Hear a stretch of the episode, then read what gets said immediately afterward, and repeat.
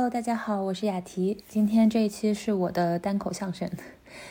呃，是值得一提的番外，也是我们当时想说每一个季度可以和大家分享一下我们最近在看一些什么，有什么值得和推荐看的电影或者书吗？那没有想到现在也六月份了，所以春番就被我们跳过了，直接进入夏番。OK，那废话不多说，我们就直接开始吧。首先和大家分享一下我最近。觉得很不错的电影，或者觉得很不行的电影。首先，第一部是马丁麦克唐纳的新作《以你舍灵的暴丧女妖》。我看到很多人称这部电影是真实的分手的决心，或者说它是没头脑和不高兴的故事，确实还蛮贴切的。因为我不是很感兴趣大家聊的很多的这部电影的所谓政治隐喻的部分。那从很浅层的表面上来看，它其实就是一个。两个男性好友之间分手的故事。然后我的朋友当时我们看完的时候聊，有讨论到说，能更共情哪一个角色是，或者说更能够同情哪一个角色呢？是 Patrick 还是 Con？我当时就说，我其实同情妹妹这个角色，其次我也很同情吕，因为所有的人都太自我了，都太想要和需要一个很 solid。的一个理由或者解释，因为故事其实被限定在一个孤岛上，是一个物理上很开阔，但实际上很逼仄，或者说是一个物理和心理上双重隔绝的一个精神孤岛。那故事里面其实就是一个觉醒的人想要如何去解决和度过他的存在主义危机，以及另外一个看似更虚无的人，他只能。依靠另外一个人来维系他精神上的一个稳定和饱满，他们俩是怎么样分手的？然后这个分手的过程非常的不体面，非常的纠结，然后是一个在极端场景下建立起来的故事。但我其实看完会觉得说，它是不是更适合用话剧来表现呢？嗯，不过是好看的，是我蛮推荐大家。可以去尝试看一看的，也很有马丁麦克唐纳的风格的一部作品吧。然后下一部作品是我今天这个 list 里面我自己最喜欢的一部作品，是 After Sun 晒后假日。它是一部后劲很足的电影。我其实当时在看的时候会联想到去年另外一部电影《暗处的女儿》。嗯，他们体感上我觉得应该可以算作同类型的电影吧。主线其实是回忆，就是女主回忆她的童年和父亲在土耳其度假的一个故事。最开始的时候其实有很多的留白，所以看的时候会觉得很漫长，就是不明白为什么会有这样的一个场景，需要看到很后面的时候才能回味过来说，哦，原来是提供了这样一个线索。最开始吸引我去看这部电影的。最原始的原因其实是饰演爸爸的这个演员，他也是《Normal People》里面 Connell 的扮演者嘛。我当时就很喜欢他在《Normal People》里面的表演，然后他也真的太适合这类角色了，那种生来忧郁的感觉。嗯，然后我很喜欢电影里面跳舞的那个频闪的场景，那种想抱却抱不住的父亲，那种父女间否定的、迟疑的、摇摆不定的，甚至是。沉默无言的那种抗争，我特别喜欢，因为这个电影它其实情感上是非常私人的，很坦诚、很真挚，感觉好像所有创作者的首部作品都无法逃避自我叙事，或者有很深层的私人的情感在里面吧，所以特别能够打动到你。其次就是整个电影的 OST，我也特别的喜欢。如果没有看的朋友，嗯，推荐大家去看这部电影《晒后假日》。然后第三部电影《晨光正好》是也是我很喜欢的法国导演米亚·汉森洛夫的新作。简单来讲，因为我身边的很多朋友会觉得这部电影觉得没有什么主题，然后觉得它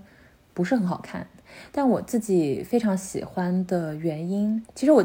看完的第一感觉也是觉得这个电影好淡啊，就是浓淡的那个淡。因为抽离来看，它就是在讲一个，可能可以算是说是在讲一个中年知识分子女性的生活和情感状态，也或者可以说是一次他的中年危机的试炼。那理性告诉我会说，这部电影它其实就是很 cliche，没有什么实质内容。但感性上你又觉得很好看，就是很像日常的散文诗的那种感觉。我觉得电影好像一直试图去回避一些核心问题也好，矛盾也好，嗯，会有一种人很复杂也很矛盾。的那种情感，然后融进你日复一日平常散漫的生活里面，所以电影它本身也是给人一种既轻盈又沉重的感觉，所以整体上我还是蛮喜欢的，也推荐给大家看。然后下一部作品是一部蛮久远的作品了。来自冰口龙介的激情，因为我本人非常非常非常喜欢冰口龙介，所以基本上他的作品我都看完了，这是最后一部。然后激情算是他很早期的一部作品嘛，这部作品我记得好像是他的毕业作品吧，所以也可以算是一部不太成熟的作品。但其实我就是很喜欢这种明显有缺点（打引号的缺点）的作品。然后冰口的作品，我觉得一以贯之的，他有那种有些人会称之为鬼气，但我觉得其实就是一种非常飘忽不定的气质。然后他的作品里的那些文学性，然后激情其实算是又一部讲就是男女之间呃乱七八糟的关系也好的这种电影。那冰口的长大多都是以对话的形式展开的。我觉得影像的对话超越文字的部分是在于我们作为一个第三方，或者说我们在镜头之外能够去看到那些他们没有说出口的东西，但是也有可能我们能看到的也还只是表象。所以我觉得这部电影很妙的地方在于，你好像能理解，又好像理解不了的那种感觉，所以。你你会觉得你和人物或者这部电影之间的那种连接也是时而有时而无的，和他电影刚才提到那种很飘的感觉是很一致的。然后我要提一下我特别喜欢的，可以称之为名场面的一个镜头，就是最后烟囱的那一个画面，非常的打动我，就是很动人，非常喜欢。对这部电影，我我不知道，应该是我觉得我非常主观的层面来说，我非常喜欢这部电影，所以我也推荐给大家。但是我也不知道，如果非常喜欢冰口龙介的朋友，我觉得可以一试。然后下一部电影，下部电影是宇宙探索编辑部，因为其实有很多播客，也有很多朋友有聊过这部了。因为我没有办法在院线看嘛，所以我也感觉不到大家聊很多他很晕的这个观影体验的部分。然后我是在他上流媒体之后才看的，所以我觉得其实，在屏幕上，就是从电脑屏幕或者你投影来看，我自己感觉还可以。但是我也有朋友因为太晕了，所以整体的观影体验非常不好的，也是存在的。所以我就抛开这个外在因素来聊一下。但其实我对这部电影的情感也很复杂，所以稍微可能会聊得长一点。我其实最开始会以为它是一部披着科幻皮的西南民俗理想主义电影吧，我以为是一个真诚到不能再真诚的人，他最终什么也没有得到，因为宇宙里除了虚无什么也没有。最认真的人最不会找到他们认真寻找的东西的这种故事。结果看到结局的时候，他居然是一个中年痛失爱女的老父亲和自我和解的故事，所以我当下会觉得有点。受到了欺骗，就有一种诈骗、被诈骗的感觉。我我，所以我就会很喜欢前面可能三分之二的部分吧，就很多地方我都非常的喜欢，但我特别不喜欢这个结尾。我后来反思了一下，会觉得可能是因为我对这部电影本身的期待和他所想要传递给我们的东西是有偏差的，是有误差的，因为可能从头到尾。唐志军他真正在乎的东西，从来不是宇宙的意义那样宏大的东西。他看似投向的是宇宙，其实都在向内探索。然后我在跟朋友就是激烈的讨论的时候，他提醒我说，他们到成都的时候，第二章的那个电影的小标题其实是《奥德赛》，所以它的主题其实是归乡。所以我当时就在想说，原来我一直以为他只在乎宇宙的意义，但后期唐老师他回到了地上。而孙一通，他的本身他是不是一个就是类似神性的 NPC？他本身是一个隐喻，感觉他被带走了以后，唐志军就不得不回到他的生活里面。那这样一来，我又在想说，那其他人那种最真挚的不知所谓、不知所起的这种善意和支持，都变得很不合理、很奇怪。而且我到后半段的时候一直在很担心，说电影不会要给我讲虚无主义吧？特别是我和朋友在讨论结尾毒蘑菇的那个部分，它究竟是幻觉呢，还是真实？然后我去搜了，好像当时导演在路演的时候跟大家回答说，其实孙一通是真的被外星人带走了，是一个很浪漫化的处理方式。所以我会觉得说，那这个故事它既然想要理想主义，又为什么不能？纯粹的一路浪漫化到底呢，所以会有一点失望吧。嗯，有一些比较刻薄的话，大家可以 跳过。就是我会在想说，特别是结尾的时候，唐志军说，如果能够见到外星人，能不能问问他们，人类存在的存在在宇宙的意义是什么？就是类似这样，我记不太清楚了。我当时看的时候，我就心里咯噔一下，因为这个问题，你可以说它很经典，也可以说它很 cliche。就我会觉得，如果你回答不好这个问题，你要在电影里提，那在我这里就是大大扣分的那种。然后孙一通的回答是说，好像是如果外星生物他们也是因为这个问题来到地球上，他们也没有答案呢。我就会听到，就觉得很失望，非常失望。我就觉得天哪，这个回答难道不是从我的中小学的时候大家都已经开始这么写了吗？我已经听了这么多年了，我不想要这样的答案。我就觉得导演为什么要这样对我？我就觉得整个结尾都，嗯，不是我想要的吧。所以在我这里，我扣分了。我不知道大家会不会喜欢他这样处理，因为我会觉得。原来前面说了这么多不要人类中心主义的话，但本质上还在聊人类自我的故事，所以就很失望。嗯，但是聊到前面我喜欢的部分，比如说石狮子落满麻雀那一段，我特别特别喜欢。就是具体为什么喜欢，其实我也说不上来，我就会觉得那个镜头太灵了，而且很喜欢麻雀和石狮子结合起来的那个意象，以及开头宇航服被吊起来，以及中间日全食。还有骑驴的那一段都特别棒，我特别喜欢。然后在这里我也想说，如果大家也一样喜欢前面的部分，我觉得大家可能也会喜欢卡尔维诺的那一本书《宇宙奇趣全集》，也可以推荐给大家。OK，那就下一部电影《金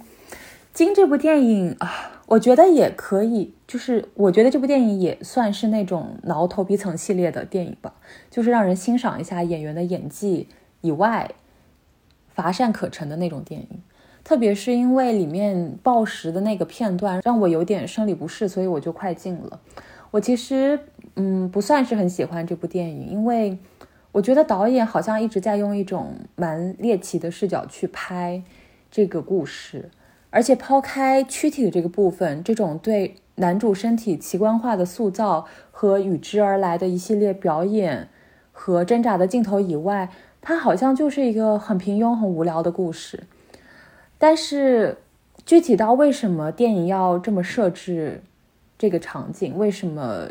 男主需要用这样的身材来表现？男主的身材在这个故事中具体起到了什么样的作用？因为故事它讲的其实也是，呃，男主因为暴食，最后因为身体状况然后死掉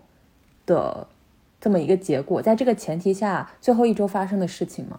所以身体状况在这里算是一个，可能算是一个比较中立的客观存在的情况吧。因为如果没有这个漫长的暴食，这种长期抑郁积累起来的绝望和无助，那就会需要一个推动死亡的突发事件或者自杀计划来达成这样的结局。那这样的话，主角在主观上的那种绝望和寻死的动机会更强。但其实电影好像想传达的更像是那种没办法了，我们就到此为止吧，就这样结束吧这种心态。所以它不是一个很既定的由某种动作去推动他死亡的一个事情。和朋友讨论的时候，朋友也提到说，他认为男主把自己吃成这样，其实也是某种自我厌恶的表现，而这种自我厌恶、原谅和救赎是主题很重要的一部分。所以这个躯体它是合理化角色部分的一种体现，它是有意义的。但是我主观上可能就是不太喜欢这部电影吧，就是嗯，我自己会觉得不太行。对，好，那接下来两部电影我都是在飞机上看的，因为不是很专注，所以印象也不是那么深刻，所以我就非常主观的按照我非常模糊的印象我来评价一下。第一部是呃《Old Boy》，是来自汤姆·希林的一部作品，因为我去年特别喜欢法比安。所以我当时就先选了这一部。我觉得德国电影还蛮妙的，因为如果我们形容法国电影像流动的哲学著作的话，德国电影是不是就反而有点像社会学？我也不是很确定啊，我就是随便的一个非常临时的想法。因为我觉得德国电影里面好像有很多克制和压抑的成分，尽管。他会，他仍然在讨论一些放纵而麻木的人的精神层面上的一些问题，但他好像又是那种很沉重的、很压抑的，是不是也和历史有关？我不确定。嗯，但这部电影，如果你喜欢汤姆·希林，也喜欢法比安，我觉得应该也会喜欢这部电影的。我自己是还蛮喜欢，虽然印象不是很深。然后下一部电影是我不会游泳，是一部日本电影，我非常不喜欢，很不好看，请大家不要看。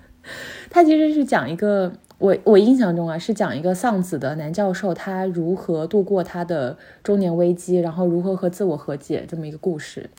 但是我完全无法理解人物和故事为什么是这样展开的，就为什么要写这样的一个故事呢？所以我基本上就是皱着眉头快进看完的，嗯，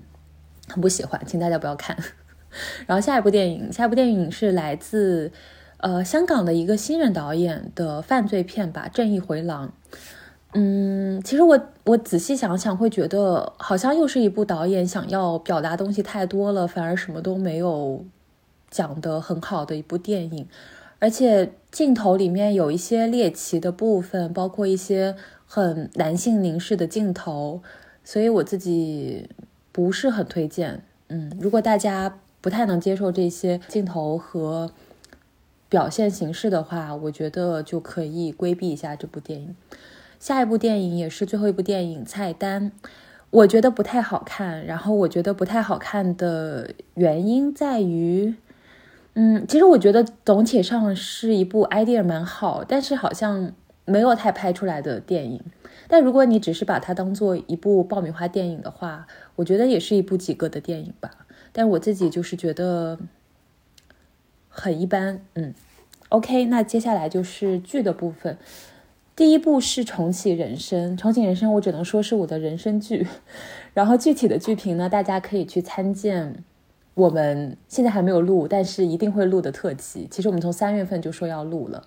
因为我当时看了以后就推荐给了我身边所有的朋友。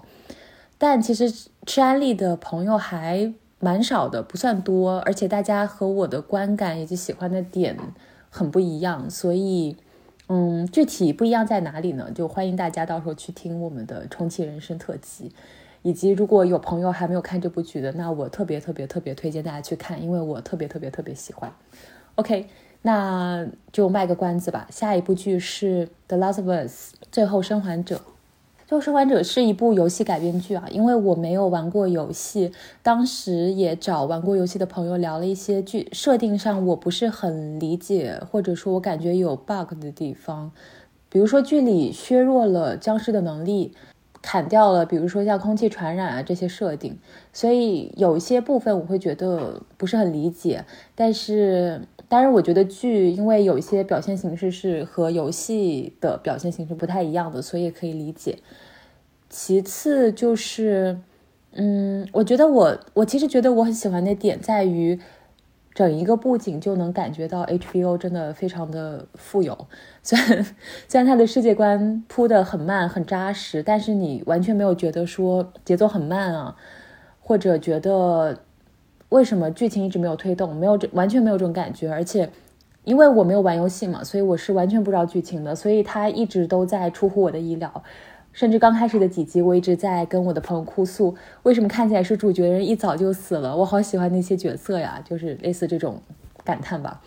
然后接下来会跟大家聊一聊我喜欢剧里的哪些名场面，然后全是剧透啊，这里打一个惊叹号，请大家不要放心使用。第二集里面，我其实喜欢的名场面还还蛮怪的，我觉得就是结尾那个看起来有点变态的吻。因为很多人会觉得那个吻有点恶心，但我仔细去想，我会觉得说，嗯，可以理解为什么要这样设置，就是有一种病菌已经准备好享用它的美食的这种感觉吧，就是有一种又病态又毛骨悚然的美。然后第三集也是大家讨论很多的，因为它是剧改编的故事，游戏里本身没有的故事嘛，可以说是一个极致理想主义以及。有点像末日种田的一个副本，因为我在看之前就被剧透了这段的内容嘛，所以我在看之前其实会有一些担忧，因为觉得这么理想化的爱情吗？那在一集里面讲完会不会有点过载的感觉啊？但其实看的时候很感动，就是我觉得人类就是逃不过这种末日情境下的爱情。谁能逃过呢？特别是阳光下草莓那一段，真的非常的温情。然后中间那一段那长段，我好像很难单独摘出来一个让我觉得为之震撼的部分。但是，嗯，我们简称为它是妇女的公路之行好了。我觉得它特别特别特别好看。它其实是一个非常多面、非常复杂的展现。不管他是讨论末日之下的人性也好，或者主角艾莉她的个人成长也好，我觉得讲的太好了。然后到第八集的时候，这集的标题以及餐厅墙上挂着的那句话是 “When we are in need”，当我们需要帮助时，它其实是援引自圣经的一句话。然后他的下一句其实是 “He shall provide”，上帝会施以援助之手。但是剧里，当艾莉需要帮助的时候，并没有人可以帮助她，她只能选择自救。所以剧里面也没有出现 “He shall provide” 这句，也算是某一些暗示和提示吧。而且我也是从这一集才有意识的去看每一集的标题，才发现说原来每一集的标题都取得这么好。它其实连起来是，就是八集的标题连起来是 “When you're lost in the darkness, infected”。Long, long time. Please hold to my hand, endure and survive. King left behind. When we are in need, look for the light. 它其实就是连起来，不仅是贯通的点名每一集主题的，而且甚至是首尾呼应的，就觉得太妙了。这个标题实在是取得太好了。呃，第八集还有一个彩蛋，我觉得蛮好玩的，就是 Joy 去找 Ellie 的时候，他不是先拿了他的书包吗？然后我看的时候就觉得。好奇怪啊，满头问号，为什么呢？有一种要去接小孩下课的那种感觉。然后我就去问了我朋友，我朋友也没有给我解释。然后我就找了一下，结果就找到了解释，说是因为游戏里其实打到这一段的时候，Joy 会得到一个新的收集品，就是 Ellie 的背包，所以 Joy 就会会顺手把他的小包塞到大包里面，就觉得嗯，这个设定还蛮可爱的。然后我和朋友对整一个剧比较。泛的比较 general 的讨论是，发现说好像有很多剧，它都会设定在一个年纪很大的大叔，或者就是这种中年男人和一个小女孩的设定。这个场设定好像非常非常常见。我仔细一想，好像确实。然后我朋友就说，总觉得这个设定会让他隐隐约约升起一种好男性视角的感觉。为什么好像没有怎么见过充满力量的？中年女性和小男孩的故事，也甚至也不太有那种女性和小女孩的那种设定。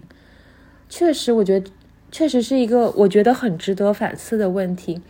但我当下第一反应会觉得市场好像不太给女性角色这样的机会吧。编剧既不会这么写，投资方也不会买账。嗯，就觉得还蛮可惜的。我自己会很期待，希望有这样的剧出现。然后总的来说，我我自己的观剧体验特别的好，很喜欢这部剧。我不知道大家有没有被剧透第二季嘛？但是我看的时候就已经被剧透第二季了，但我暂时也不知道会不会追第二季。但第一季非常的好看，推荐大家如果没有看的话可以试一试。下一部剧是 Beef，Beef 其实我呃录呛人生，我有点不记得中文名了。Beef 我其实没有看完，不知道可不可以简单概述为一个发疯的东亚人的这么一个故事。第一段开头就是路怒的情节嘛，因为我本人非常的害怕路怒症，所以一开始就有点想关掉这个剧了。我应该只看了开头两三集吧，嗯，我就这两三集的总体感觉是觉得 Beef 很刻板。嗯，这个刻板不是那种怎么说呢？我觉得一一定程度上算是准确的那种刻板吧。比如说对东亚父母的那种描写，对东亚小孩内心那种永远不自洽的描写。无论你处于什么样的年龄、什么样的职业、什么样的收入，大家从内在都是一样的。大家 deep down 都是永远努力在做一个 good Asian 这样的设定的。但我没有。很被打动到，我不知道具体是因为什么，可能就是因为觉得太太刻板了，我也不知道，因为我感觉前面没有特别抓马，也没有觉得特别好笑，所以没有坚持下去。如果有朋友特别喜欢，也可以分享给我，让我看看要不要继续再尝试一下。嗯，下一部剧是《万神殿》，是去年的一部科幻动画吧，算是。还蛮好看的，但我总觉得故事好像不够新颖，就是不管是表现形式也好，还是内核，都很容易让人猜到，而且也不是那种你猜到了但还想继续看下去的那种故事，所以属于高开低走，有点对我来说有点吸引力逐渐降低的那种剧，但也还不错，可以推荐大家看一看。然后下一部剧是《黑暗荣耀》。因为大家都在说这是一部爽剧嘛，但好像也不算是那种传统意义上一上来就以一种快刀斩乱麻形式解决一切问题的那种爽剧。这部剧我其实看下来的感觉是，剧里好像完全没有一个正常人，哎，就是 人物都非常的空洞，非常的夸张，感觉遇到问题只能无能狂怒的那种。但是大家演技都蛮好的，然后节奏也很快，我觉得还蛮适合下饭的。如果大家没去看了，也可以试一下。然后接下来两部剧就属于老剧新看啦，我可能就很简短的跟大家讲一下。第一部剧是 TVB 一个很老的剧《男亲女爱》，如果大家经常使用它的表情包的话，就会知道这是一个著名表情包剧。但是无论是台词还是内容，我觉得都很经典，而且是永远不会过时的，会一直给你新的反思的一部剧，而且很下饭，我非常推荐给大家看，而且很长，对。然后下一部剧是再造淑女，这部剧就是评论说美国人山猪吃不了细糠的那部剧吧。嗯，但是其实吸引我看这个剧的根本原因是我很喜欢钟臭，他真的太有魅力了吧。所以我对故事其实一点印象都没有了，纯粹就是为了看演员看的。所以大家也不用听我的推荐。OK，那我的剧推荐就到这里。然后接下来是书的部分，因为我不知道为什么录到现在开始疯狂咳嗽，所以我感觉很快就要撑不住了，就给大家简单的讲几本我自己印象比较深的书。然后第一本是《东京贫困女子》，《东京贫困女子》其实我看的时候就是一路狂哭吧，觉得很崩溃，觉得人生好难啊，特别是看到里面的女生为了投资教育获得。光明的未来完全是一个死局，他们选择用出卖身体的方式来投资自己，结果却落入更深的深渊，就觉得好绝望。然后看到后面的时候，其实还会在想说，人一旦做了错误的决定，特别是好几个连续的错误决定，那你的人生就有可能会一路走向一些不可逆的情况。而很多贫困的开启都是从错误的决定开始的，特别是女生，女生选错了代价，很有可能就是我们自己。所以我觉得，虽然这本书有很多很主观的东西，但是我觉得给人的警醒也好，或者某些层面上也让大家在想说，当我们有能力的时候，我们希望改变女生什么样的现状，我们能够从什么样的情况去。改变它，然后落实到我们个体的时候，我们需要怎么样去规避一些我们不想导致的不可逆的后果？嗯，第二本书是最不难看，最不难的最原始的原因是因为去年看另外一部剧《抹去重来》的时候，评论区有提到这本悬疑科幻。但我其实我其实印象最深的应该是读到后半段的时候，觉得非常的好笑，就是他到底为什么如此纠结于他的 presentation 有没有讲好，有种真实到让我怀疑作者在这方面很有经验的感觉。一个拥有时间旅行能力的人，他唯一在意的事情居然只是演讲有没有成功，而且就这个事情，作者居然花了五六页的篇幅在纠结，在讨论，他居然一点都不想研究时间跳跃，他就只关心自己的演讲，我就觉得。天呐，我在看些什么？有一种本来以为是悬疑恐怖小说，没想到也可以是搞笑小说的感觉。除此之外，会觉得还挺好看的，是我完全没有预料到的构思吧。同时，我可能会更喜欢他的另外一部作品，叫《玩具修理者》，也可以推荐给大家。好的，因为我现在撑不住了，所以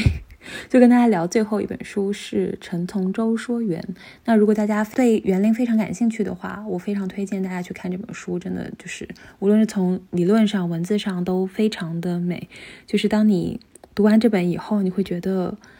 原来是这样呀，就是有这种感觉，而且想要当下就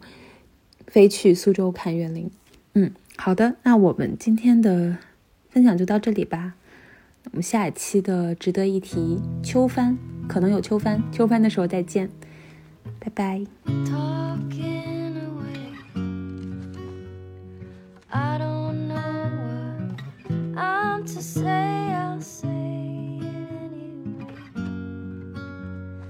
today is another